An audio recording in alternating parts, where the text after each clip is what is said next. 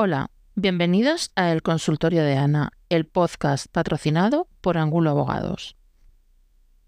Dicen que la tercera va la vencida, ya veremos si es verdad o no es verdad. Eh, parece ser que hay bastantes resistencias para que yo grabe este episodio del podcast, pero insisto, no quiero quedarme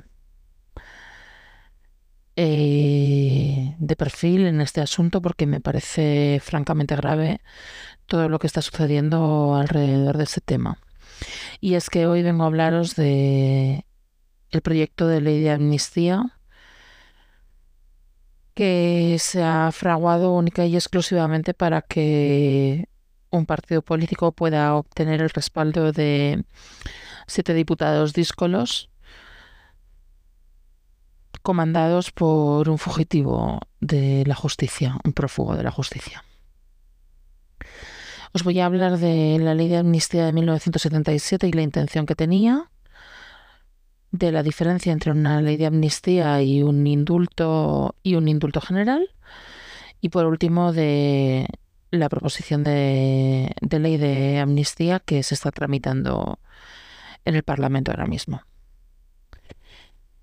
Vamos a empezar por 1977. Eh, estamos hablando de un momento en la historia de España muy delicado en el que salíamos de la muerte de un dictador que había estado gobernando durante 40 años con mayor o menor mano de hierro a medida que iba pasando su tiempo de mandato.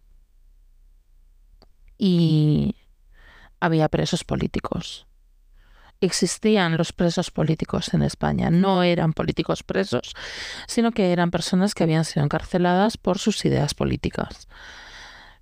En aquel momento se juntaron todas las fuerzas que iban a convivir en España y decidieron que lo suyo, lo razonable, lo lógico y, la única solución si querían pasar de un Estado totalitario a un Estado democrático era hacer una ley de amnistía por la cual todos esos delitos políticos primero desaparecieran de la mm, realidad en aquel momento, se amnistía, o sea, se, olvidaran todos esos actos constitutivos de delitos políticos que se habían cometido y todas las personas que tenían algún tipo de cuenta pendiente con la justicia por estos actos eh, fueran perdonadas fueron olvidados esos actos y a continuación se, se, sacaron de la normativa y dejaron de existir los delitos políticos en el Código Penal español. La amnistía de 1977 se llevó a cabo porque estábamos haciendo un cambio de un régimen totalitario con una serie de limitaciones a derechos fundamentales bastante serias y se querían eliminar para que se pudiera producir la convivencia pacífica entre todos los españoles. Y además que todos tuviéramos derecho a hablar, callar, decir, pensar, sentir lo que nos diera la gana, a ejercer la pluralidad política, a decidir a quién votábamos o dejábamos de votar que las mujeres pudiéramos abrirnos una cuenta en el banco sin tener que pedirle permiso a nuestro marido, etcétera, etcétera, etcétera, etcétera. Bueno, ya sabéis lo que era el franquismo. Si no lo sabéis, os recomiendo que leáis algunos libros de historia. Eh, más o menos todos conocemos a grandes rasgos lo que supuso la transición. A todos nos lo han contado en el colegio, con mayor o menor acierto. Y todos comprendemos que esa ley de amnistía era una necesidad para cambiar, repito, de régimen autoritario a régimen democrático. En Cataluña se produjeron eh, unos hechos desde 2014 venimos con esta historia, sino antes. Se, se promulgó un estatuto de autonomía que contenía algunos artículos que eran claramente inconstitucionales y en este sentido se había mm, pronunciado el Tribunal Constitucional Español y aún así eh, José Luis Rodríguez Zapatero llevó la votación al Congreso. Se aprobó el Estatuto de Autonomía, se puso bien pared por parte de los tribunales, se les obligó a anular los artículos que estaban claramente marcados como inconstitucionales en el momento de la consulta.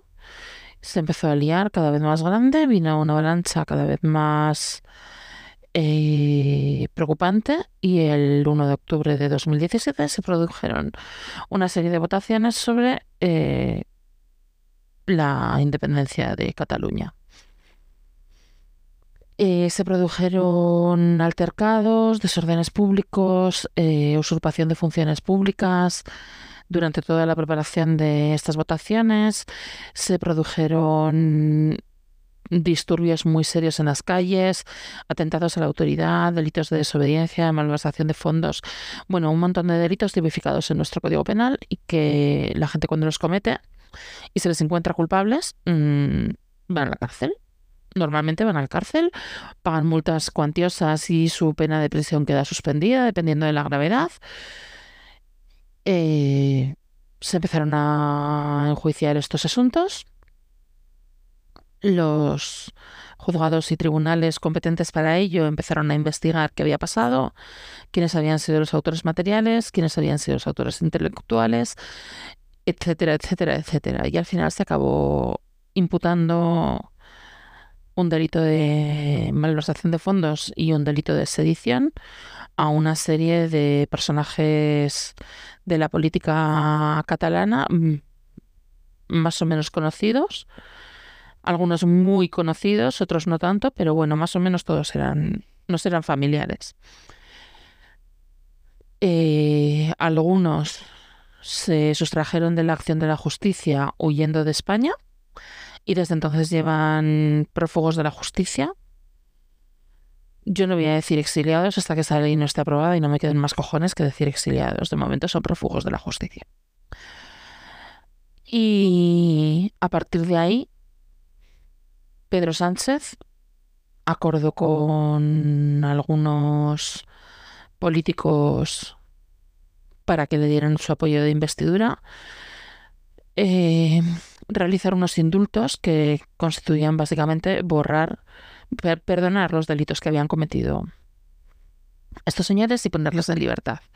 Decirles, lo que habéis cometido son delitos, está mal, va a quedar vuestra hoja de antecedentes penales, pero yo soy magnánimo y como es mi, eh, mi potestad decidir si os concedo o no os concedo el indulto, pues os lo voy a conceder y os voy a sacar de la cárcel, os voy a quitar las inhabilitaciones, etcétera, etcétera, etcétera.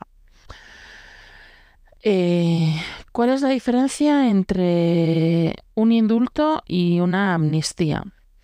El indulto reconoce la comisión del delito, reconoce las consecuencias de la comisión del delito, el delito ha sido enjuiciado, se ha encontrado que la persona indultada es culpable y el gobierno, tras consultar con el tribunal que ha juzgado el asunto y comprobar que los delincuentes están arrepentidos y no tienen intención de volver a repetir sus acciones, normalmente, en este caso ya sabemos que no sea así, pero bueno, normalmente, les dice, os perdono, porque puedo, porque soy magnánimo, porque soy bueno y porque me da la gana, básicamente. Me da igual la, motivación. El indulto efectivamente es una prerrogativa del presidente del gobierno. Eh, tras la consulta con el Consejo de Ministros y con el Tribunal Juzgador del asunto que se va a indultar. Y como es una prerrogativa del presidente del gobierno que no está sujeta a la recomendación ni del Consejo de Ministros ni del Tribunal Sentenciador, pues, pues hace lo que le dé la gana, porque el escatergoris es suyo y si no, pues se lo lleva. Ya está.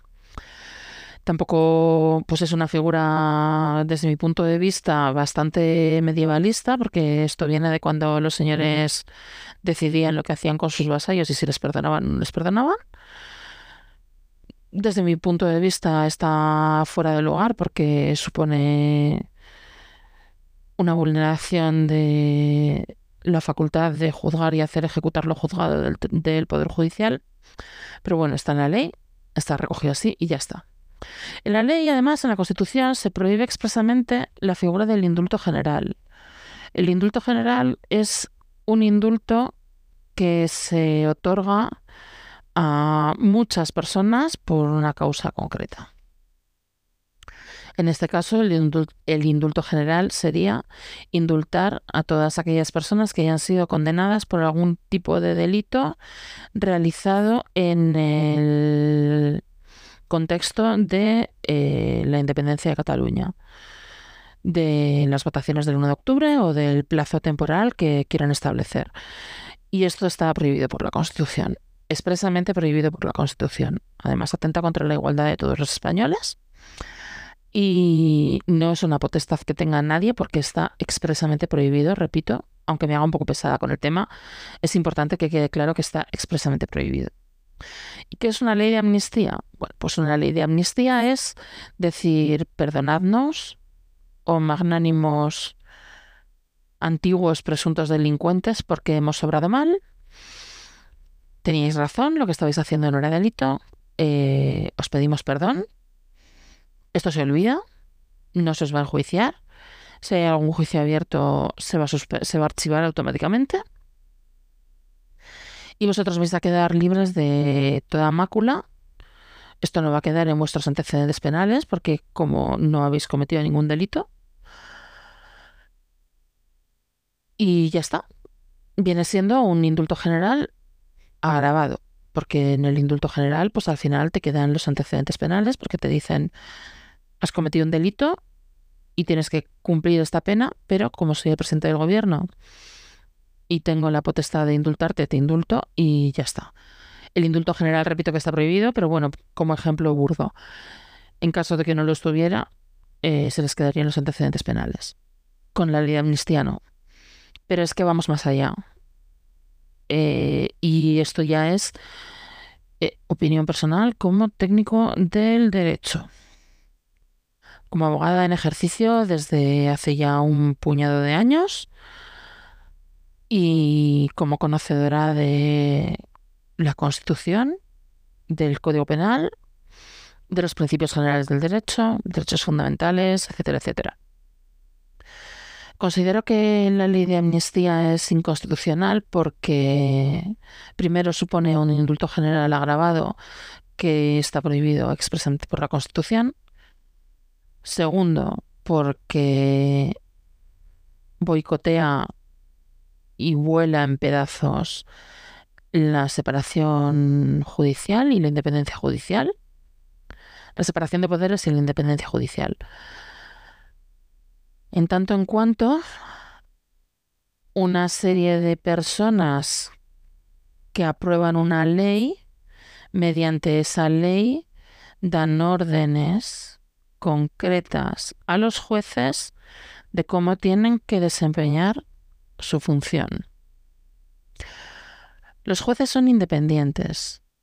Los jueces pueden ajustarse más o menos a las sentencias que han dictado instancias superiores a fin de que no les revoquen sus sentencias.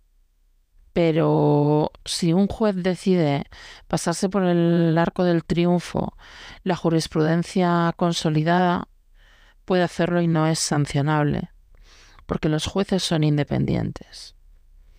En el momento en el que una ley dice que todas las usurpaciones de función pública, malversaciones de fondo, de malversaciones de caudales públicos, em, desobediencias a la autoridad, delitos de atentado contra la autoridad eh, y otros tantos cometidos en el contexto de la independencia de Cataluña no podrán ser considerados delitos.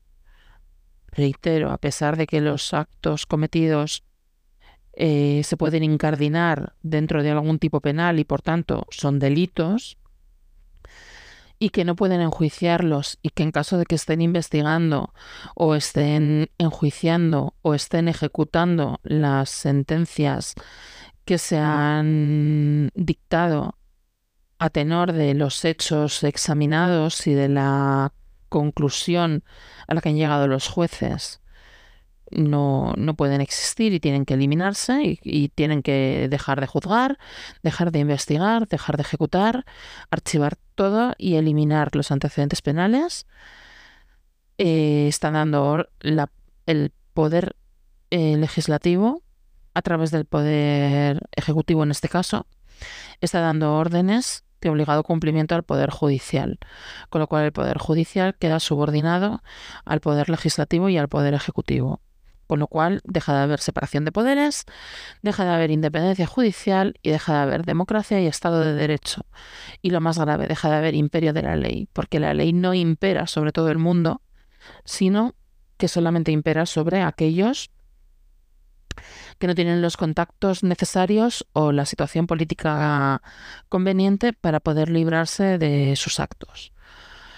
Esto además se mea en el artículo 14 de la Constitución española, que deja muy clarito, muy clarito, muy clarito que todos los españoles tenemos que ser iguales ante la ley y que todos estamos sometidos a esa ley.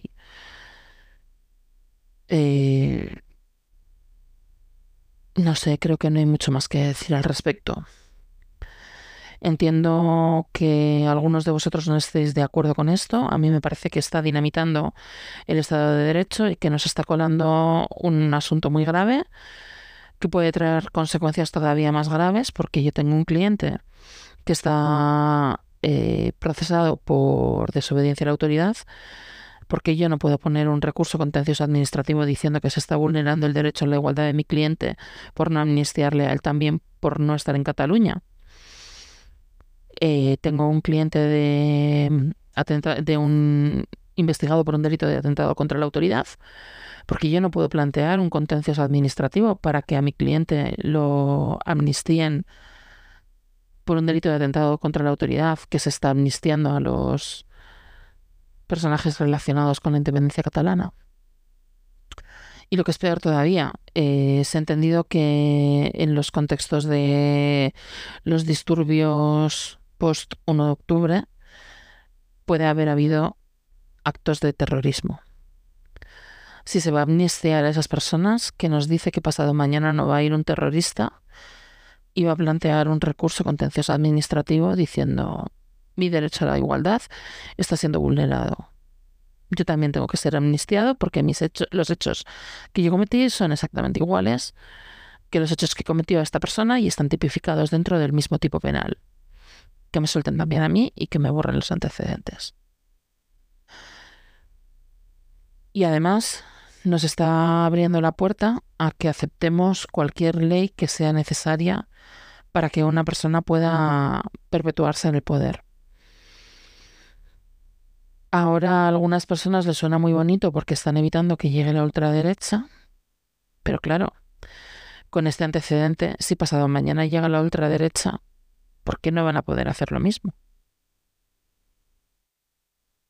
Me parece muy grave. Me parece muy grave que haya investigaciones dentro de los parlamentos, sea autonómicos, sea nacional, es que me da igual. Me parece muy grave que haya políticos investigando y determinando si el trabajo de los jueces fue, fue acorde a ley o fue prevaricación. Quien tiene que juzgar si un juez se ha sobrepasado dentro de sus funciones, en primer lugar es el Consejo General del Poder Judicial, que para eso es el gobierno de los jueces y determina cuando alguien ha incumplido con los estatutos que tiene que cumplir y tiene que ser sancionado disciplinariamente. Y si no, otro juez, que será el que examinará el asunto y determinará si ha existido o no ha existido efectiva prevaricación eh, por parte de, de este juez. ¿Qué hacemos? Dejamos que esto siga adelante sin decir nada, nos ponemos de perfil y determinamos que como es una cuestión ideológica y política, los técnicos que entendemos que puede pasar a partir de esto no podemos decir nada porque somos unos fachas francopantanos. No. Esto no tiene nada que ver con mi ideología. Esto no tiene absolutamente nada que ver con lo que yo piense que debe hacerse con las políticas sociales, con la centralización o descentralización del gobierno, con la subida o bajada de los impuestos. Esto no es un tema ideológico, esto es un tema de derecho, esto es un tema técnico. Esto es un tema de vulneración de derechos fundamentales de la mayoría de los españoles. Es un tema de dinamitación del Estado social y democrático de derecho y sobre todo es una dinamitación del imperio de la ley. Por favor, exigid a vuestros políticos que cumplan escrupulosamente con la ley. Y no estéis esperando a que sean los jueces y tribunales quienes les sancionen por esas actuaciones. Poned de manifiesto que están actuando mal. Salid a la calle, dejádselo ver. No como recriminación ideológica, que no lo es, repito. Esto es una cuestión de justicia. Y la justicia está muy por encima de la ideología, al menos desde mi punto de vista.